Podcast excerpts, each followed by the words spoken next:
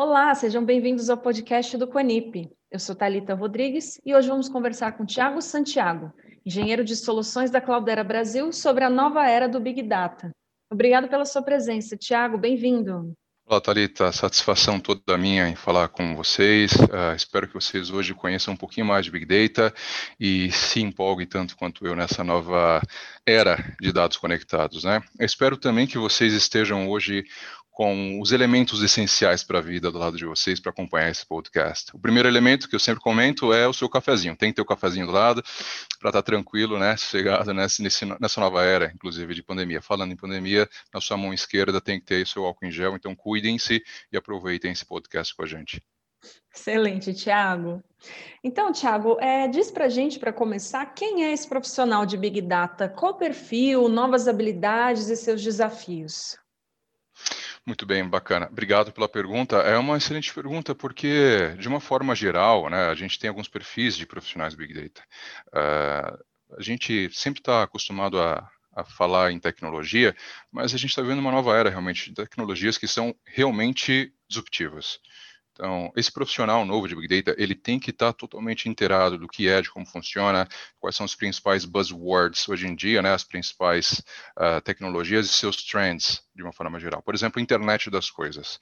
Então, ele precisa entender o que, que é isso mais a fundo, entender qual a implicação, onde é né, utilizado uh, o IoT ou onde não deveria ser, por exemplo. Outra coisa, internet, uh, inteligência artificial, né? A inteligência artificial é super importante, interessante hoje em dia, todo mundo fala que está utilizando, mas poucas empresas efetivamente estão sendo uh, fairs na, na, utilização de inteligência artificial, uh, mas é uma coisa, um outro contexto super interessante para a tecnologia que tem que ser utilizado hoje em dia por esse novo profissional. Outro item também é o cloud computing, né? Você precisa efetivamente trabalhar com uh, tecnologias de processamento distribuído com elasticidade, por isso que é tão importante cloud computing. E o data streaming, né, que é quando você consegue eh, transformar dados brutos em informação em tempo real, né. Então essas são as principais tecnologias, mas para se trabalhar com Big Data, né, a gente tem um conceito interessante chamado Data Cloud Lifecycle, né, eh, é você entender todo o gerenciamento do ciclo de vida do seu dado, né? Então, são cinco passos, ou macro passos, se a gente pode colocar assim. Primeiro, você tem que coletar a sua informação. Segundo, fazer o enriquecimento da informação. Terceiro, o data warehousing, o reporting né, dessa informação. Quatro, o operational database, ou seja, a parte de serve, de, de servir essa informação. E quinto, a parte de machine learning, né? Todo mundo conhece mais a última parte. Mas o importante é que esse novo profissional, ele tem que entender em qual dessas fases ele vai se encaixar. É difícil ter um profissional que é um especialista em todas as áreas. Não, você precisa ou ser um data engineering ou data ops para trabalhar com a parte inicial de coleta, enriquecimento, ou um data analyst, né, um analista de dados para trabalhar com a parte de data warehouse e, report, né, relatórios, ou um operational database, tem que ser um app developer, né, tem que ser um desenvolvedor de aplicativos aí para trabalhar com microserviços, por exemplo, ou então na parte final de machine learning, ser um data scientist, ou um cientista de dados, né. Uh, então são os principais, digamos que, papéis. E tudo isso tem que se comunicar, tem que se integrar, né? Todos esses, esses de tecnologia, com segurança, com governança, né? Com linhagem de dados. E aí entra um outro papel chamado Data Architect, ou seja, o arquiteto do seu Big Data, né? O arquiteto de dados da companhia. Tudo isso para que a companhia consiga, de uma forma geral, trabalhar com os dados e transformar dados brutos em inteligência de negócio, né? inteligência acionável.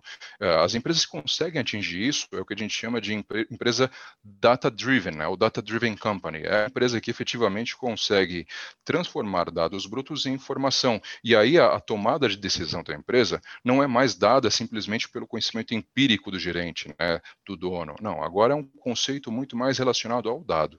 Ou seja, a tomada de decisão é muito mais pela, pelo dado histórico das informações uh, da empresa, do concorrente, do setor, muito mais do que simplesmente o achômetro, né, o conhecimento empírico aí do seu gestor. E olha que interessante, isso, de uma forma geral, uh, por ser tão complexo, né, e por exigir um nível de, de skill, um nível de habilidade tão grande, uh, torna esse mercado super atrativo. Eu queria trazer alguns dados para vocês aqui. Você tem um site muito interessante, uh, quem tiver a oportunidade agora, uh, digita aí www.indeed.com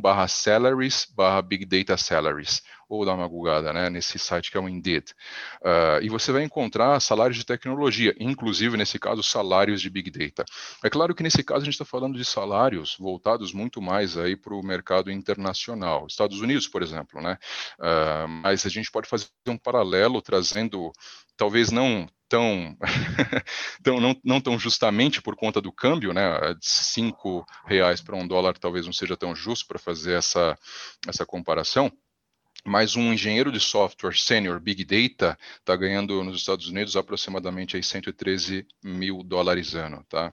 Um cientista de dados, 122 mil dólares ano. Fala, poxa, isso é muito, isso é pouco? Quanto que é isso? Se a gente fosse fazer, de novo, é uma comparação injusta, tá? Mas se a gente fosse trazer isso para a realidade brasileira, você teria algo em torno de 10 mil dólares mês. Num câmbio, né, de mais ou menos 5 reais para um dólar, a gente teria 50 mil reais. Não é isso que ganha um cientista de dados no Brasil infelizmente, eu diria até, né? Mas ainda assim, um cientista sênior hoje, numa empresa grande, uma empresa, enfim, consolidada no mercado, está ganhando aí os seus 20, 25 mil reais. Claro, um líder de equipe, um cara já sênior, né, com perfil uh, skilled para trabalhar com um time de especialistas, inclusive.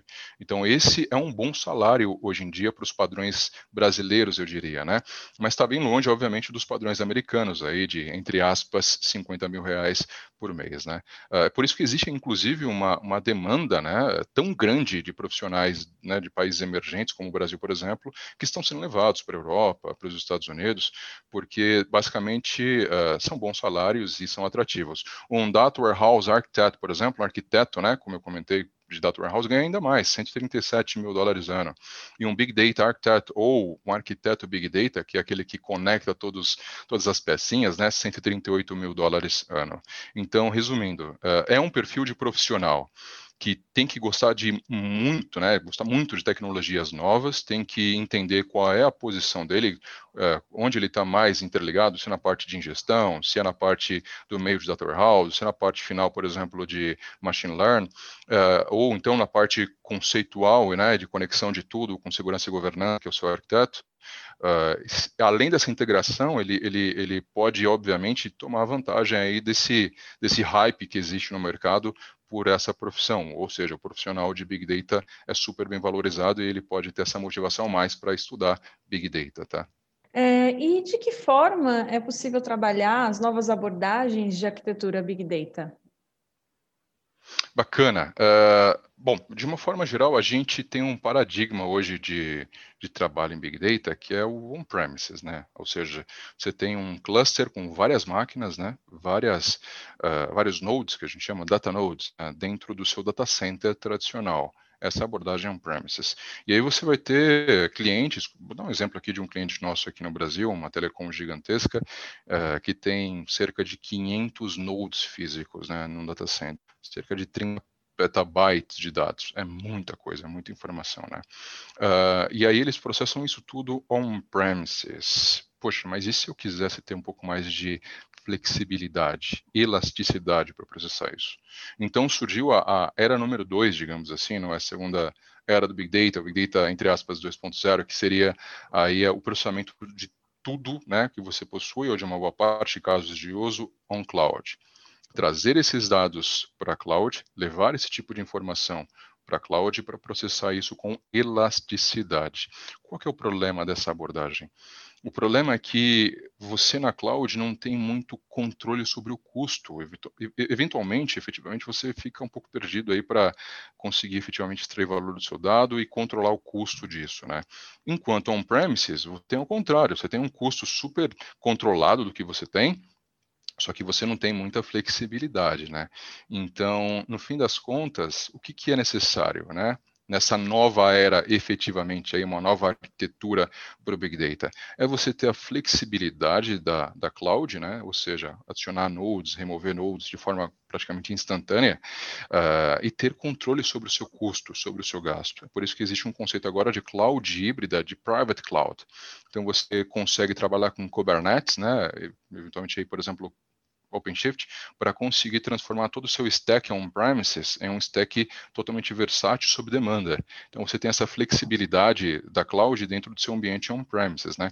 E aí, uh, o supra-sumo, digamos assim, né, uh, de um ambiente Big Data é quando você consegue conectar esses ambientes na cloud, com seu ambiente tradicional, né, on-premises, com seu novo ambiente que tem essa elasticidade, tudo num painel central. E mais que isso, né? Imagina que você fala assim, não, eu quero ir para a cloud agora.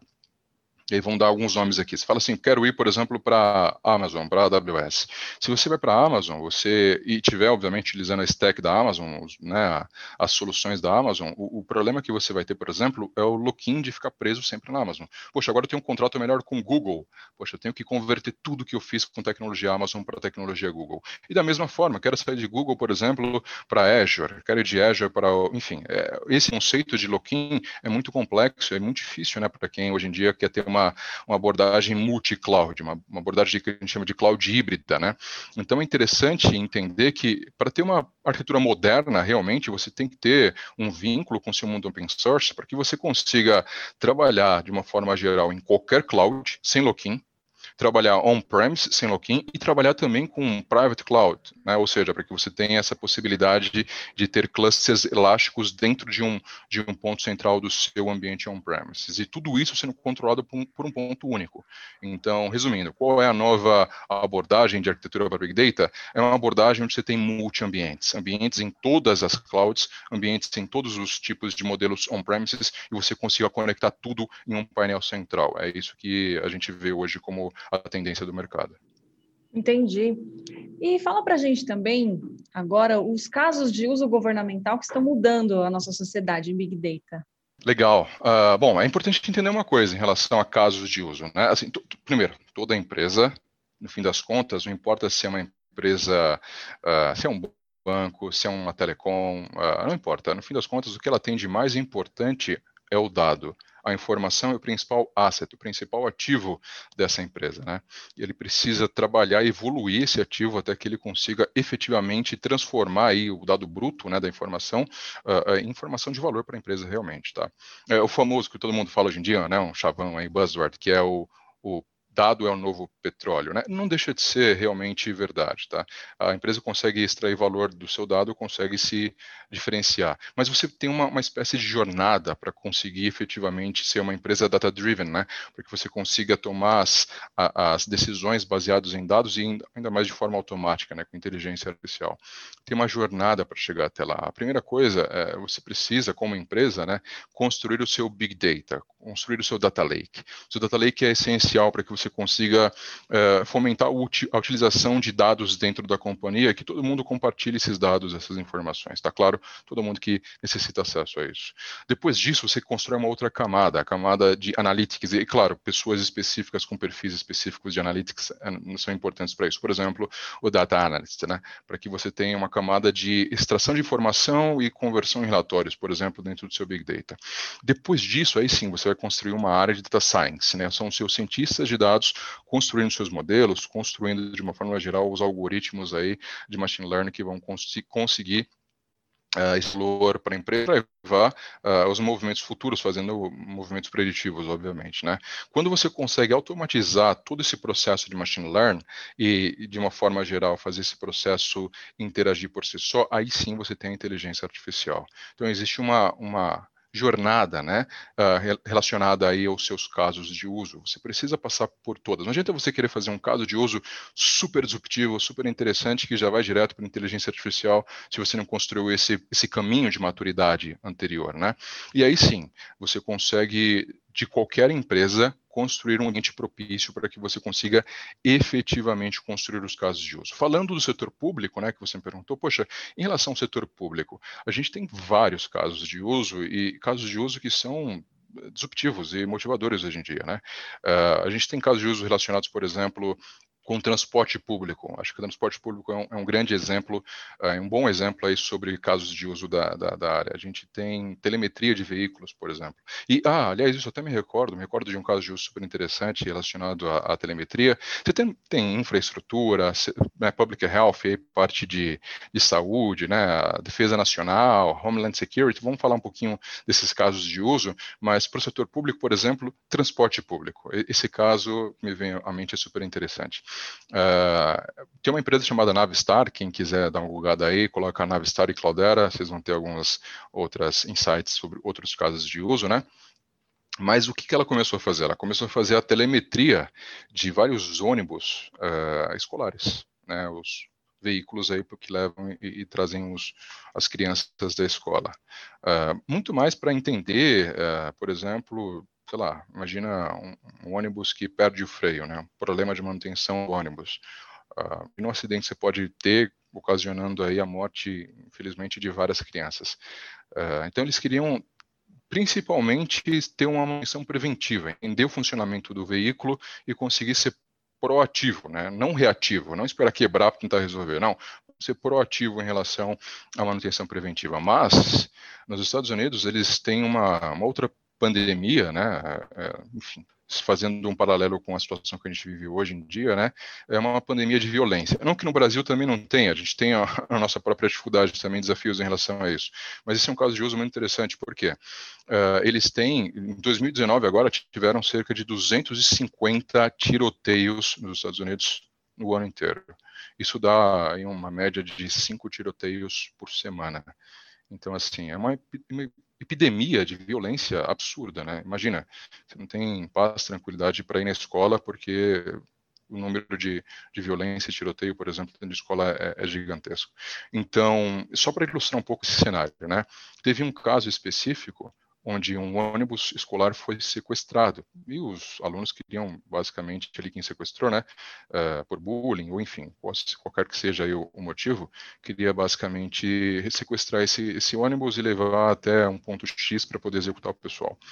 Uh, e aí, pela telemetria do ônibus, conseguiram interceptar e conseguiram, uh, graças a Deus, salvar aí essas vidas, né, dessas crianças inocentes que foram, uh, com a ajuda do Big Data, por exemplo, com traceability, que a gente chama, né, rastreamento desse ônibus ou desses veículos em tempo real, conseguiram efetivamente salvar vidas. Então, é, é só um caso de uso, por exemplo, que a gente coloca no transporte público, né, a Claudeira teve total relevância nisso, inclusive, a gente coloca o transporte público como centro da atenção, mas tem, de novo, tem, tem vários casos de uso que podem permear, uh, de uma forma geral, um país inteiro né, no setor público. Se a gente fosse falar, por exemplo, em segurança nacional, uh, a NSA, que é a Agência de Segurança dos Estados Unidos, ela tem toda a parte ali de Border Patrol, que eles chamam, né, que é a parte de controle das fronteiras. Né? Então, quando você entra nos Estados Unidos, né, via aeroporto, por exemplo, a, a sua face já é escaneada, né, tem o Face Recognition, para entender se você, por exemplo, é um tipo de terrorista ou se você é algum tipo de,